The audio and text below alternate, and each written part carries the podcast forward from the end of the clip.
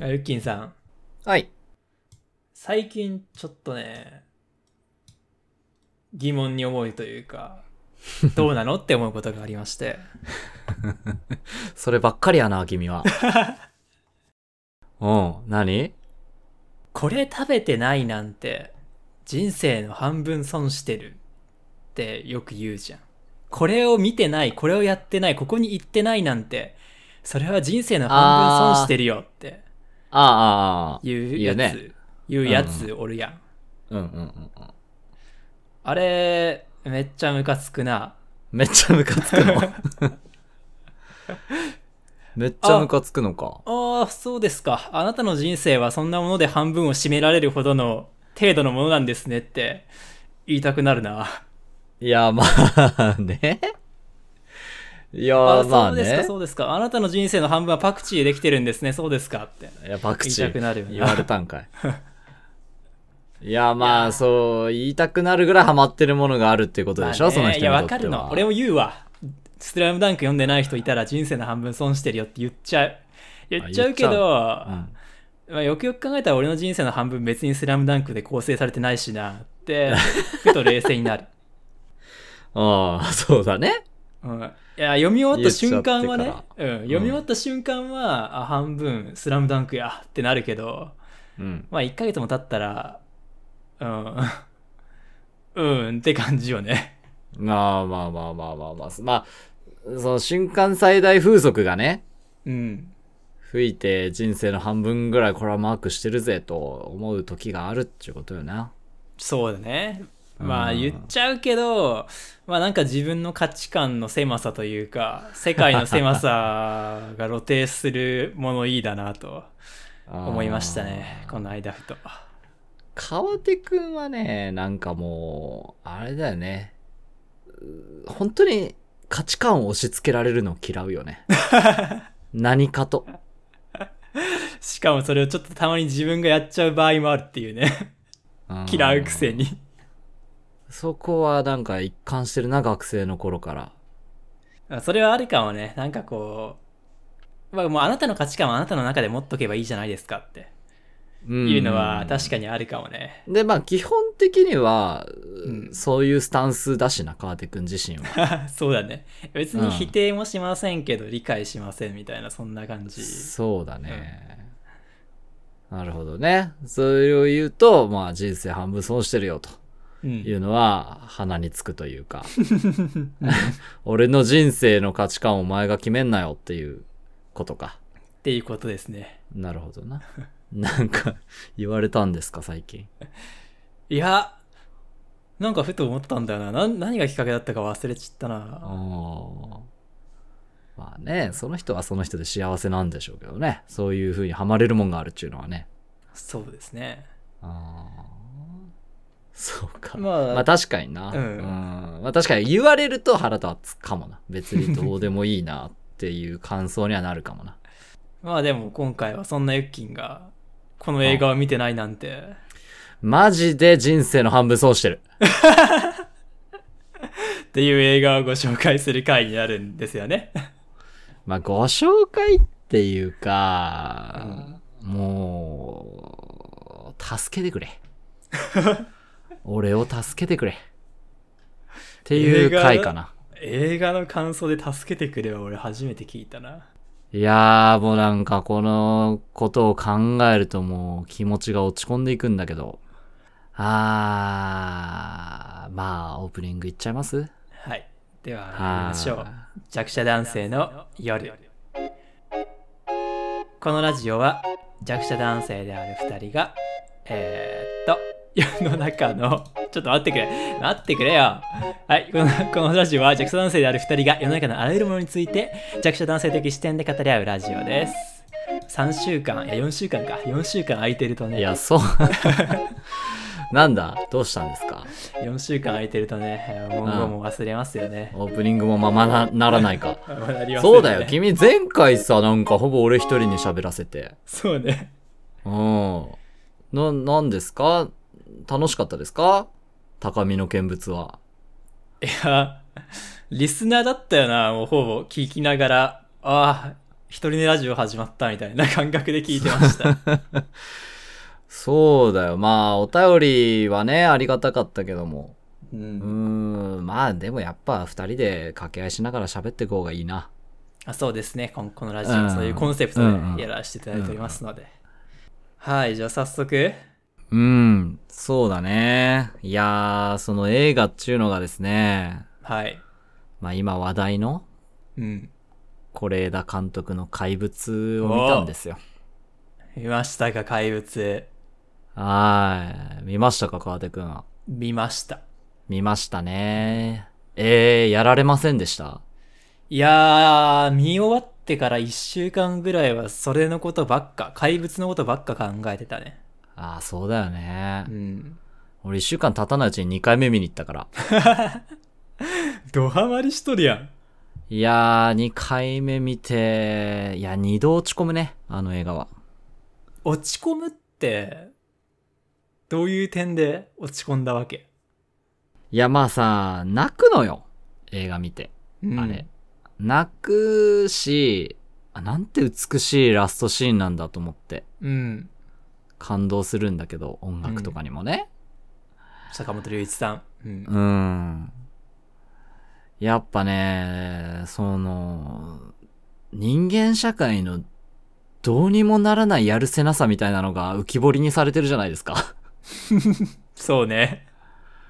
わかります一応これネタバレありの体でいくわけね。そうだね。あ、そう、ネそタれをちょバっと言っとレ。こうか。じゃあ、こっかうんうんうんうらん先はネタバレあるんで、映画見てない方はぜひ見終わってからね、ご視聴いただければと思います。うん。そうだね。だから、あ、うんそうだ、誤解のないように言っとくと、見た方がいいのよ。マジで。うん絶対におねお、俺はおすすめなのよ。 2回見に行ってるぐらいですから。。そうそううそうそうそう。落ち込むけども、もう、あの、感動して泣いた上で落ち込んでるから。 で、あその、うこれは必要な落ち込みのような気もするしう。ん。いや、ほんとね、身につまされる映画ですよ、あれは。ぜひ見に行ってほしい。人生の半分損してます、見てないと。 うん。ね、これを聞いてムカついてる人いるかもしれないけ ど。すいません 押。し付けんなよと。勝手な映画レビューで押し付けんなよと言ってる人がいるかもしれないけど、まあでも本当にそれぐらいの気持ちってこと。うんうん。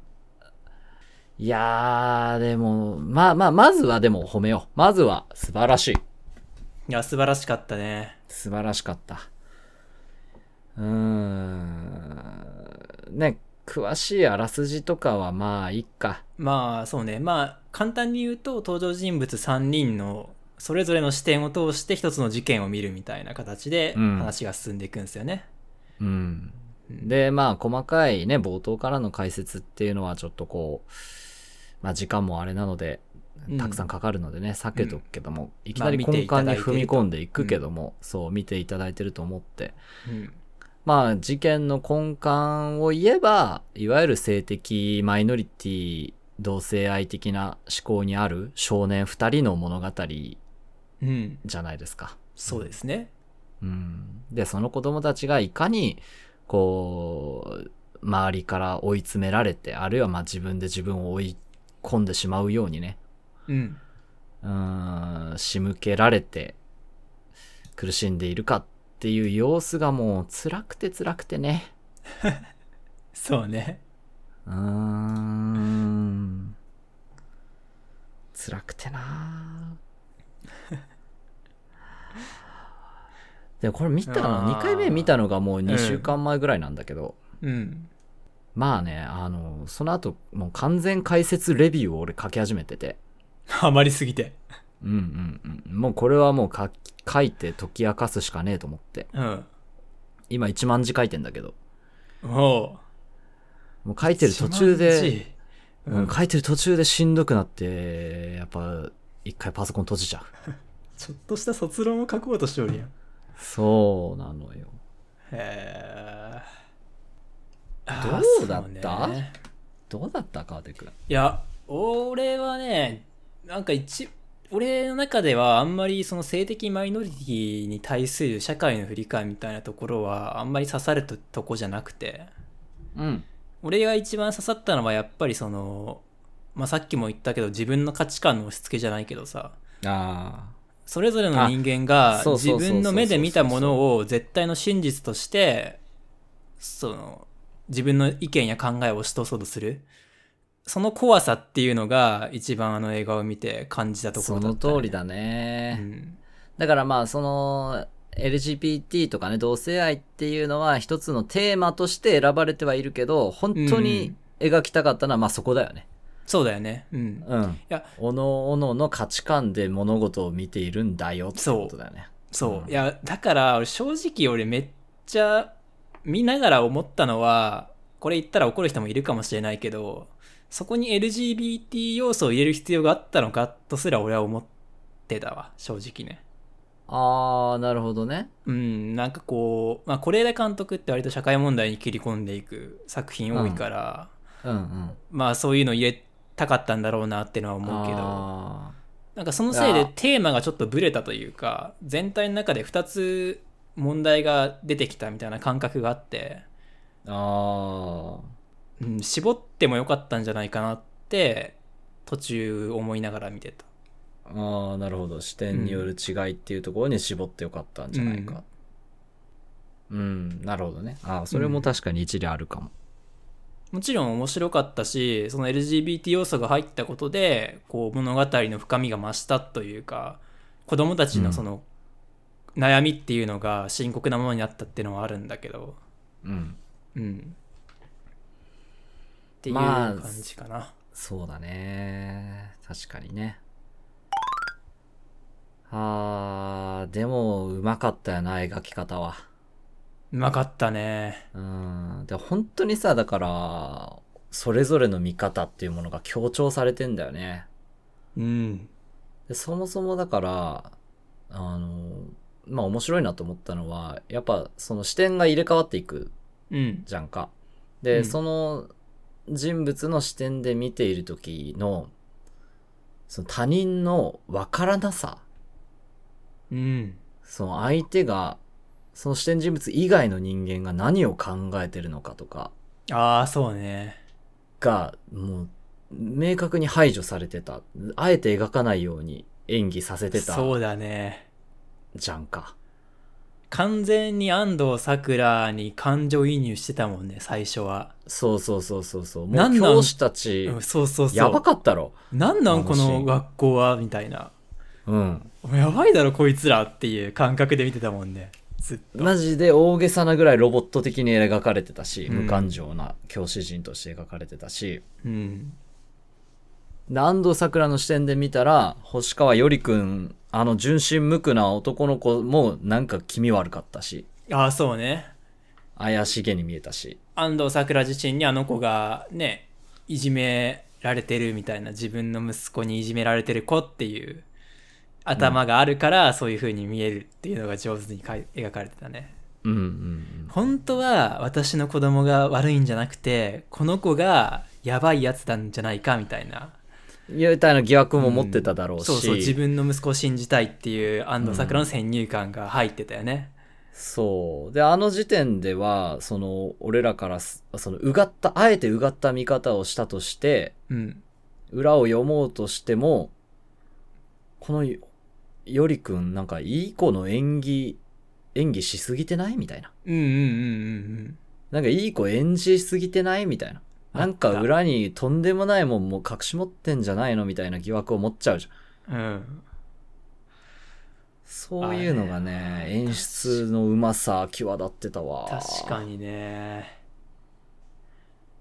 なんか不穏なんだよねずっとね、あのよりくんの家でのシーンねうんなんかこうあれ確かにななんかよりくんが隠したいことがあって何かを先回りして先回りして安藤サクラに対して対応してるみたいな感じだったじゃんあー、お手紙書こうかとか。うんそうそうそううんお水どうぞとかあれは安藤桜目線からしたらこの子やばいんじゃないかなんか私の息子に対して何か害があるんじゃないかって思うし見てる側もそう思うけど多分よりくん視点からしたら僕がその友達のなんだっけ名前安藤桜の息子港港が好きなことをお母さんにバレないようにしなきゃみたいな書く仕事でああいう対応してたのかも、うん、うんそうだねってことだよねまあ最終的にはでもえっと母ちゃんがねうんえっと母ちゃんの名前が沙織沙織さんなんだけど、うんお母さんは多分よりくんに言って職員室校長室で証言してもらってたからうんうんうんうん湊くんにいじめられたことないですみたいなああそうねうん、あれは多分母ちゃんが差し向けたんだと思うんだけど。そうそうそう。いじめられたことないですって言った時に、後ろでうなずいてたからね、母ちゃん。ああ、うんうんうんうんって。そうそうそうそうそう。それはまあ、よりくんのことはね、ちゃん、ちゃんとこう、まあ、信用したっていうか、息子に都合のいい証言をちゃんとしてくれるぞっていう、自分の思い通りにこの担任がやばいっていう証言をしてくれる子って、認めたんだと思うけど。それだけ聞いたらマジで怖いな沙織マジでモンス怖タいーペアレンツやな、うんうんうん。えーそう。でもそれがね、母ちゃんにとっては真実だからね。真実だったしあれを見てる俺たちもそれに対して何の違和感も持ってなかったよねうん。そうなんだよ。実際先生の視点見るまではうな。んだからそういうのがね、本当になんかもう、えぐい、えぐい ね。えぐいね。うん。あじゃああさーそれで落ち込んでるわけでしょ落ち込んでる。あじゃあちょっと一歩踏み込んでさじゃあ我々がそうならないようにするためにはどうすべきかっていうのを考えたらいいんじゃないそこなのよ。いや、もうだから助けて くれ。俺を助けてくれ。もう俺にはもうどうしようもできん。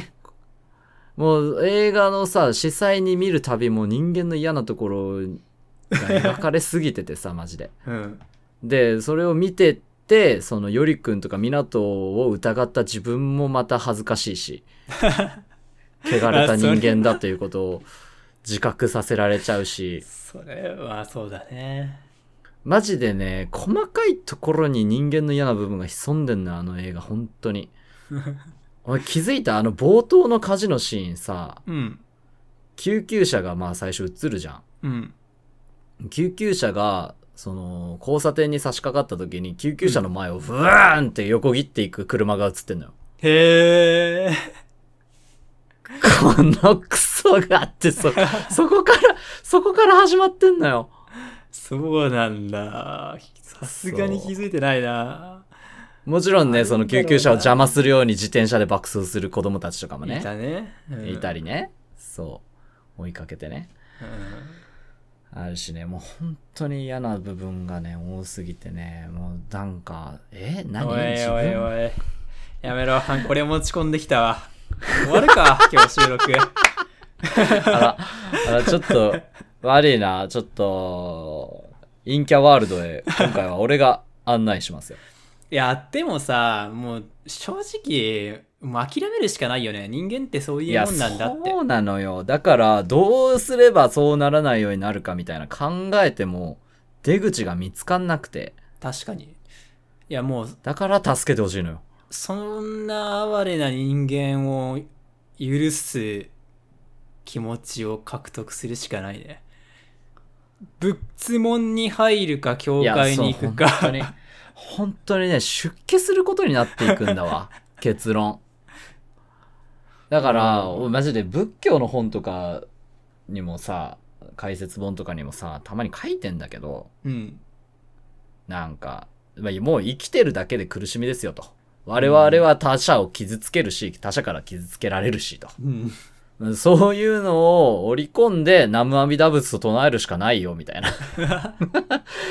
いつか救われることを信じて。あーそういう世界になってくるんだよ。もう救われなさすぎて。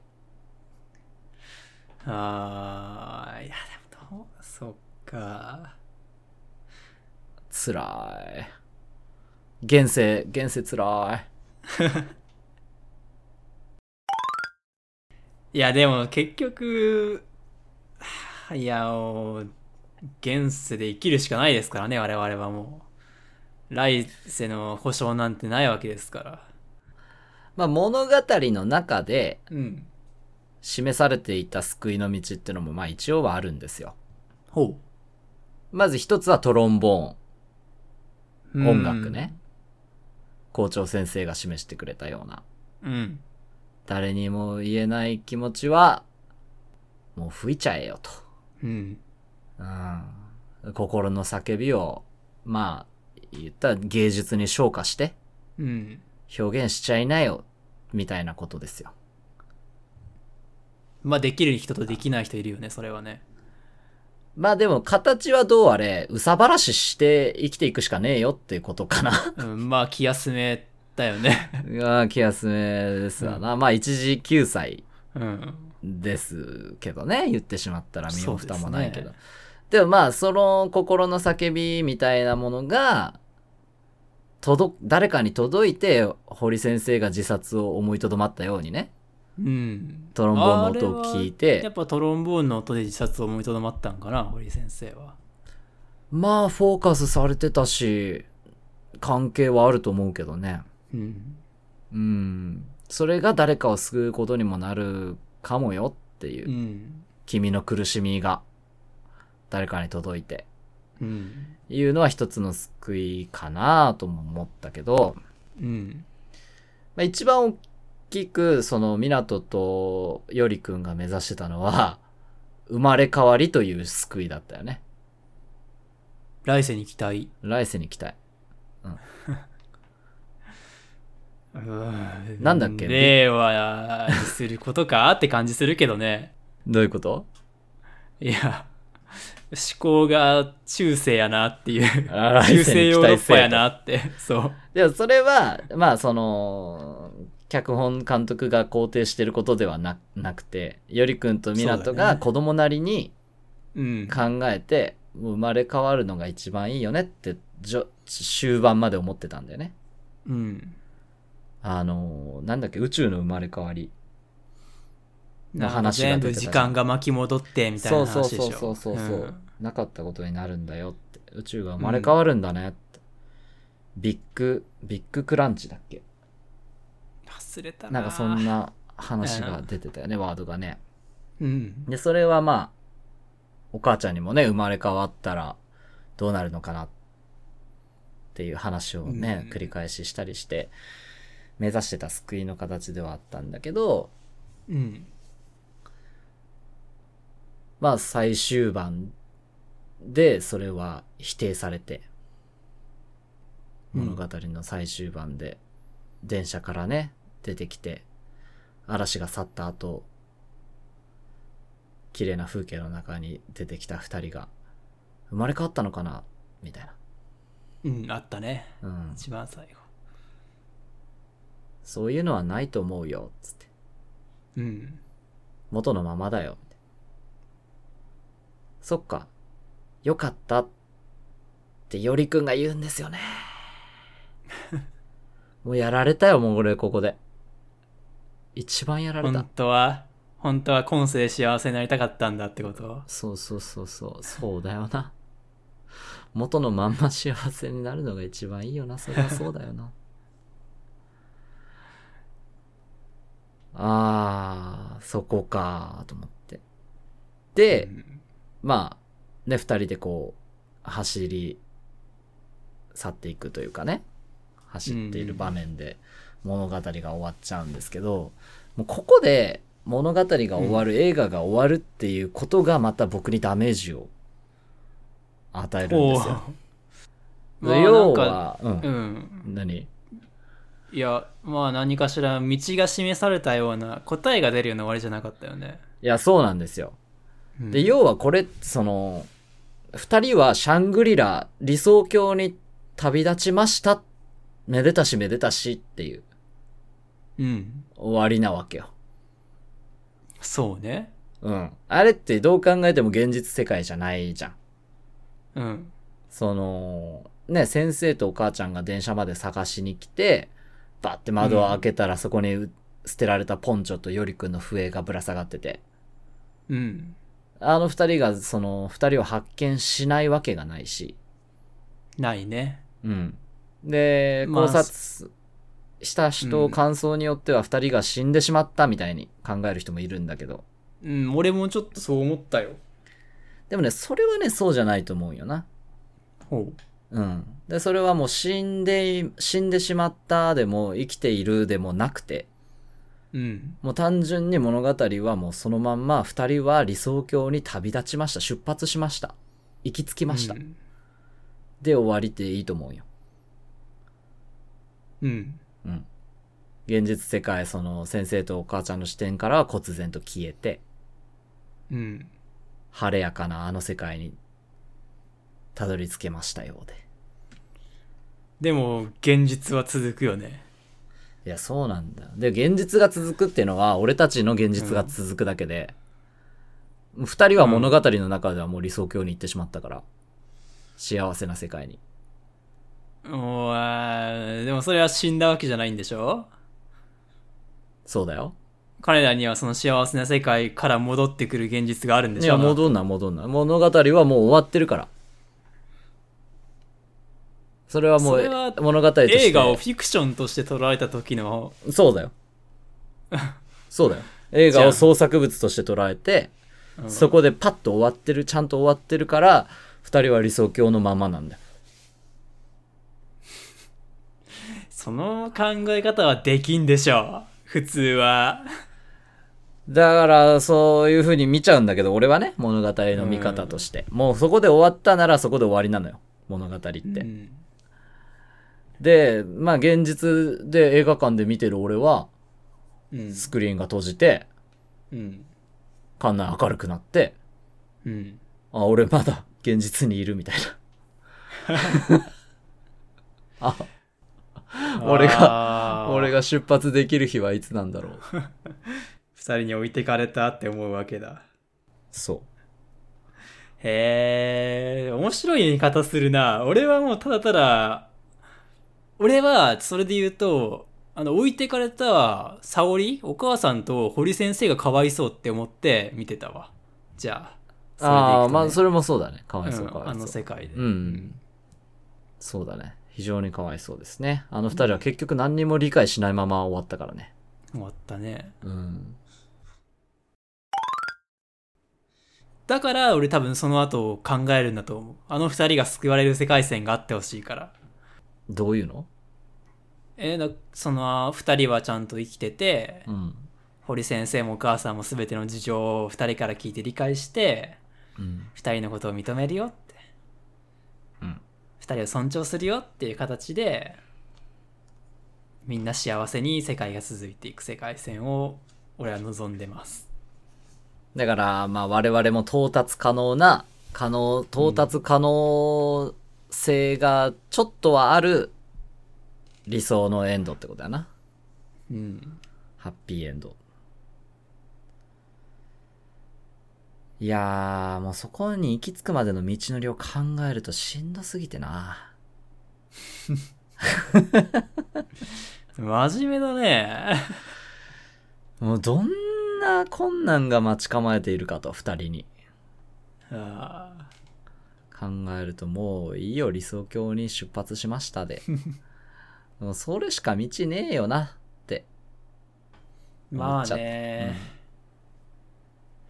究極的にはできると思うけどね現世でもそういうことってマジか。要は2人が子供だからあれを2人が子供だからそうなっちゃうんだろうなって俺は思いながら見てたわけあ学ーあ校ー、って良くない方いう向狭へい転がっていっちゃうぞって。うん学校と家庭っていう狭い2箇所の場所でしかいいられないからうんもうふ行き場がどこにもないって感じてしまってるだけでもし大人になって社会に出て2人が出会ってれば2人は現世でも理想郷を見つけることができたんじゃないかなって思いながら見てたわけマジか。うんほう。ちょカーテ君やっぱ根本的にはやっぱ楽観的 やな。まだあれやな、君人生に疲れ切ってないな、俺より。疲れ切ってんの俺、俺疲れ切ってるかも。俺疲れ切ってるかも。なんか希望を見出せる人なんだな。 うーんあんまりなんかこうどうなんだろう期待してないからじゃない人間にいや、期待してるくない今のセリフ聞くと。あなんか、なんとかなるって思ってるってことでしょー人間関思って係る。うんまあ本人の問題でしかないと俺は思ってるからあの2人が、まあ、究極的にそのだから他人なんて関係ないよってなれば今世でも幸せになれると思うわ思うんですよねまあね、慣れればよ。うんそう、慣れるまでの、 その、ハードルが高すぎるというか、そういうふうにね。まあ、ね、うん。そっか。まあそうだねそう思っちゃうなそうね。まあ、そんな感じ、そんな感じですね。僕は絶望しましたという。そうですかいやあーなんとかなるよってー思ったんだ。まあこれはうーんまあそうだねだからタイミングが悪かったな2人が出会うって思いながら見てたねやっぱ君のが陽キャだな。俺は陽キャかな掘ってみればな。あーどうそうそうなのかもしれないですねうーん。なるほどね。うん。うんまあちょっと皆さんがどう思うかですね。これは映画を見てみて。そうね、うん。この映画を見ていって、いや、なんとかできるでしょって思うのか、この状況をね。うんよりと港たちが陥ったこの状況、なんとかで、なんとかなるでしょう。ちょっと違えば。って思えるか、俺みたいにもう、あもう確かにな、どうにもならんわってなっちゃうのか。 確かにな、もう出発するしかねえ、旅立つしかねえな。って思っちゃうのか。ちょっと興味深いところですね。どっちの方が多いのか。そうですね、うんいや。どうなんだろうねおーまあ一回ねまあこの話聞いてそういった形であの映画をまた考えてもらえればうん。僕たちとしては嬉しい限りですねいやーそうだね。いやーちょっと今回暗くなっちゃったけど、俺が。いやーでもまあ本当に素晴らしいよ。俺もう一回見たいぐらいだもん。あー俺ずっとあの音楽聴いてるもん、坂本龍一さんのエンディンあグの。サントラがなんか買ったのうんああの、Apple Music。ああ配信されてんだうん。で、あれって書き下ろしの音楽じゃなくてエンディングはね、前から坂本龍一さんが出してる音楽なんだよへえそうそうそうそう「アクア」っていう音楽、そうまあ聴いてるね素晴らしい素晴らしい まあそんなわけでねお便はいりの方を募集してもよろしいでしょうかあよろしくお願いしますはい、えーではメッセージの方メッセージとお便りお待ちしております Twitter 弱夜でつぶやいていただくか、えーアットマーク JXYANIGHT 弱者ナイトまでメールの方が JAKXYANIGHT アットマーク Gmail.com までお便りの方おお寄せくださいいやーでもまあいい映画だったよねそうだねちょっと幸せについて語りたいね次回は幸せについて、うん幸せについて本本気気出出ししててうん考えてみたいと考ころだ、えね、てみるかうんこの映画を踏まえてねまた暗い話になりそう じゃんそうだねはいそれでは皆さん、うんまあ、今回はこんなおや感じですが、あの、はい復活して次回収録したいと思います。すみなさいはいそれでは皆さんおやすみなさい良い怪物を。